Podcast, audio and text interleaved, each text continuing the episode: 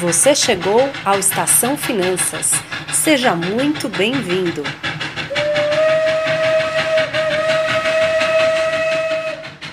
Olá, pessoal. Aqui é Ana Rutz. E aqui é Ana Breda.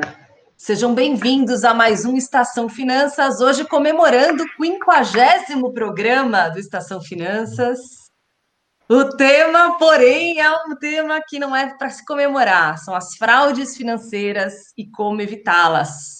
Tema que a gente já falou aqui no nosso podcast, mas que volta à tona, porque tem aparecido demais na mídia e tem aparecido exatamente porque as pessoas seguem caindo nessas fraudes, seguem caindo em esquemas, em pirâmides, é, Ana Breda, você trouxe aí para a gente esses dias uma, uma reportagem do jornal do Valor Econômico, né, falando um pouquinho sobre isso.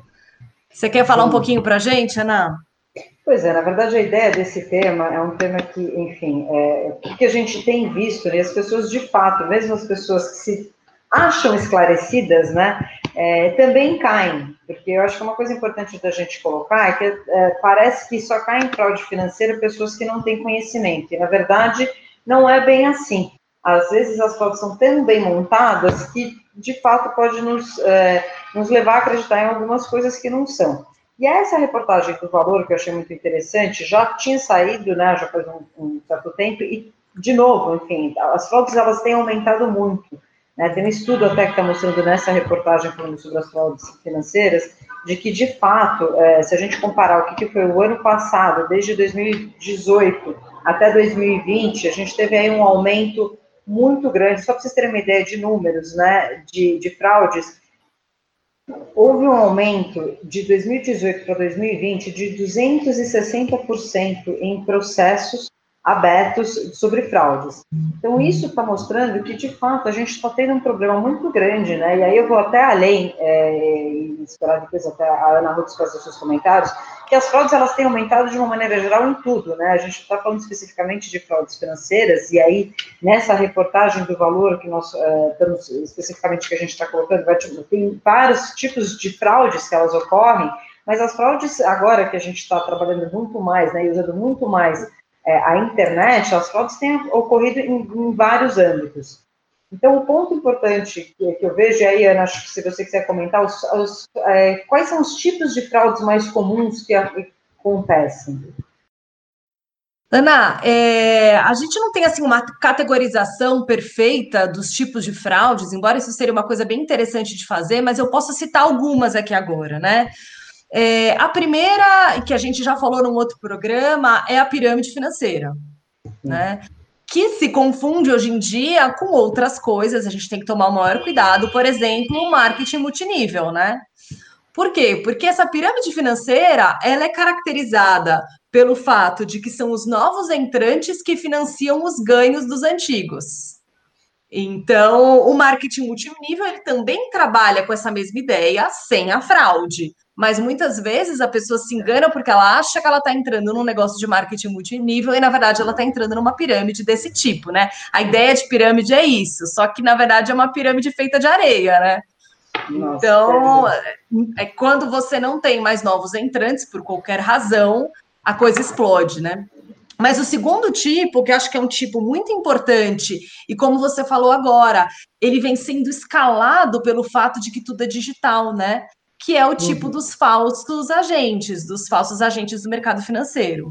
Então, o que acontece? Você tem 200 mil vídeos no YouTube de pessoas prometendo, dando cursos, dizendo: olha, eu tenho uma base de clientes, pessoas satisfeitas, tudo invenção, né? São pessoas que não têm registro na CVM, que não têm é, capacidade realmente de poder é, atender e nem autorização para poder atender pessoas físicas no Brasil, e as pessoas caem nessas histórias. Então, eu diria que esses dois tipos são os tipos mais comuns nesse momento de fraudes financeiras, né?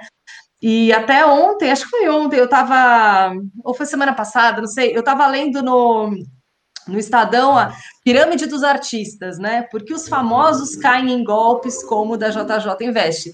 E gerou vários memes isso, né? Porque parece que uma pessoa famosa aí de sobrenome malandro que eu não vou falar quem é, mas todo mundo sabe, caiu num golpe, né? Mas brincadeiras à parte, memes à parte, né? É, a reportagem traz vários nomes de pessoas conhecidas, conhecidas do público em geral. É, isso mostra exatamente aquilo que você tinha falado no começo. Não são só pessoas muito ingênuas, é, sem, sem nenhum conhecimento. Não. Então, o que, que acontece? Por que, que as pessoas caem? E, portanto, como que a gente pode evitar? Você tem sugestões aí, Ana?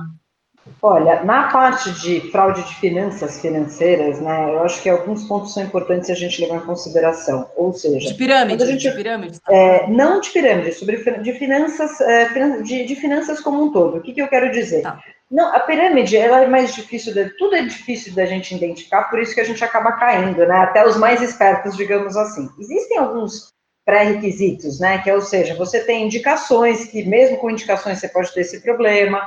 É, quando você vê que tem um alto nível de investimento em publicidade, né? É, depoimentos de pessoas que não são reais falando sobre isso, enfim, possibilidade de investir um dinheiro que você nem tem, promessas de ganhos né, fixos acima do esperado, isso é sempre um chamariz para as pessoas, porque todo mundo acha, todo mundo quer ficar rico rápido, né? Esse é o objetivo de todo mundo. Então, quando alguém oferece alguma coisa com uma taxa muito interessante fixa, num, num cenário que, é, que não é uma, um, um, produto que de fato dá para oferecer uma, uma taxa fixa, são coisas que já acendem uns alertas, né?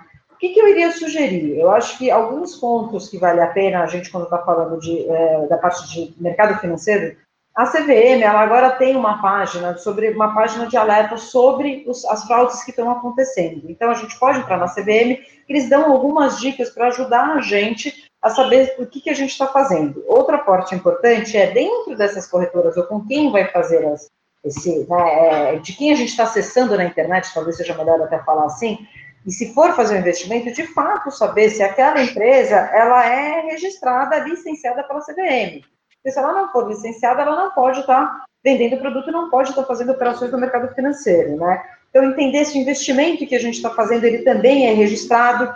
É, e a questão do retorno é mais difícil da gente é, avaliar, porque existem retornos que realmente pagam mais, eles têm um risco maior.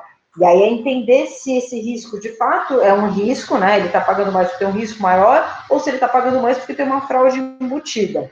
Mas eu acho que o primeiro ponto, né, e a CVM tem feito um trabalho muito forte nesse sentido, é, até porque essa mudança toda digital que está acontecendo, a gente não tem uma legislação tão forte para isso. E nem para as pessoas, que nem a Ana Ruiz colocou muito bem, dessas novas pessoas que são agentes. Hoje existem novos agentes para tudo, não só para o mercado financeiro, como para nutricionista, uma série de coisas de pessoas que não são licenciadas e que como na, na, na, na, internet você não tem um filtro, né, como se fosse um ISO 9000, de que você está apto a falar deste assunto ou não, você ouve de tudo.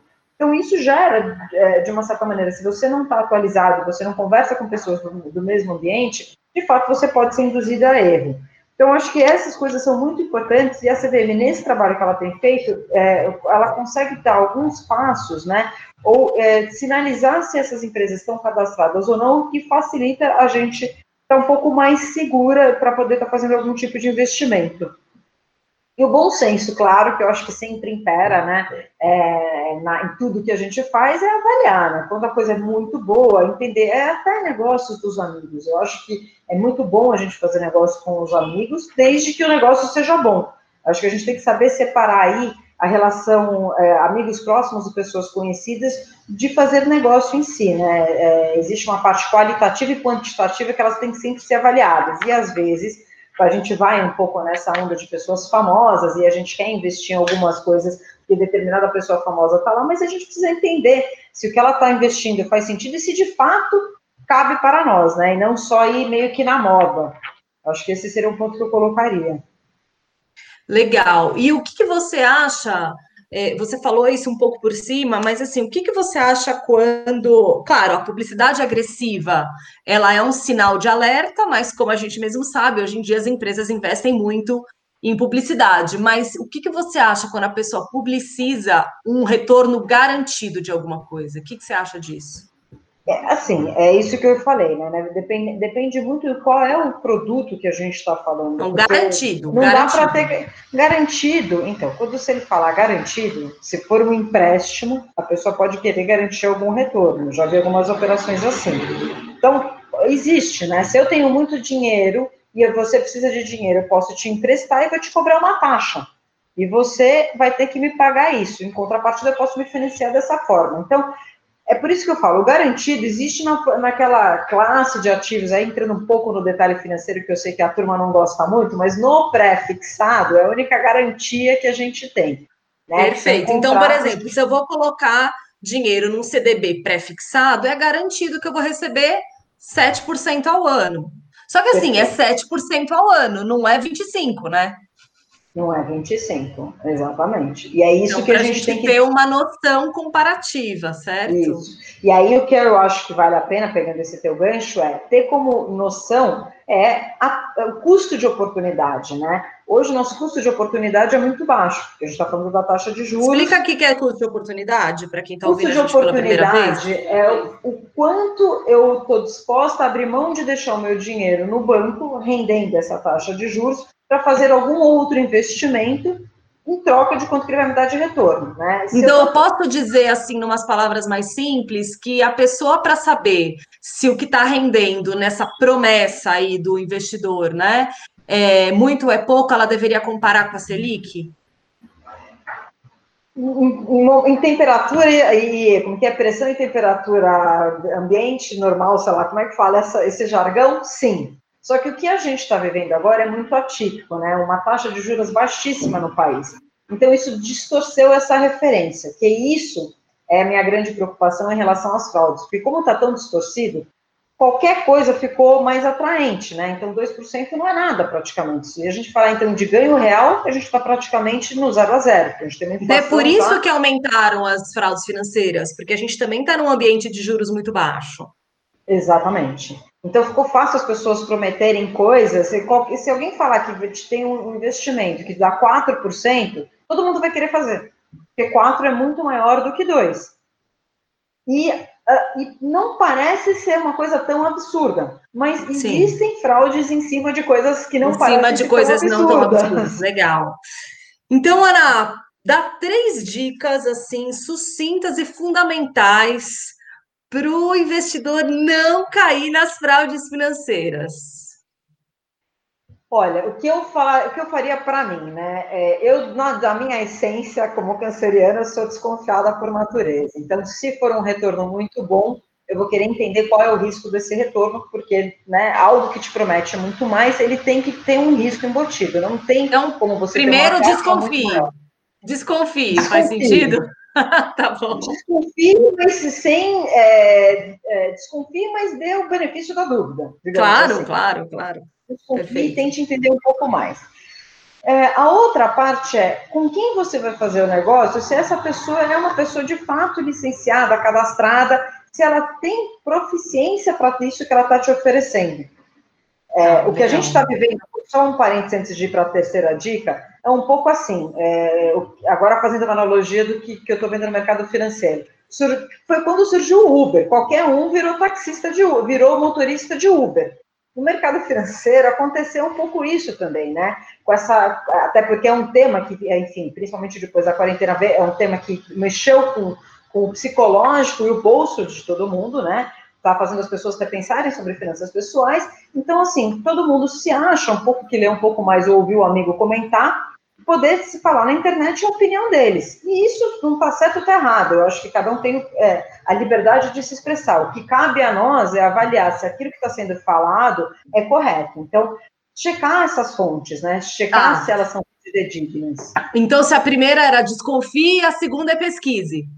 Isso né? Mas pesquise em fontes confiáveis, né? Porque Sim. na internet a gente também pode pesquisar um monte de coisa e continuar sendo induzida em erro, né? Verdade. É Mas aí o, o, cara já está desconfiando lá atrás, Ana, ele já está filtrado. Exatamente. E a terceira é, de fato, avaliar é, o quão esse investimento, né? Aí, entrando no, no detalhe falando de fraudes financeiras, é se esse investimento, quanto isso representa do teu patrimônio. Porque além da fraude, tem sempre, eu tenho, vocês eh, que nos ouvem com uma certa frequência, sabem que eu sempre tenho a preocupação de que se tudo der errado, o que vai acontecer com o patrimônio, né?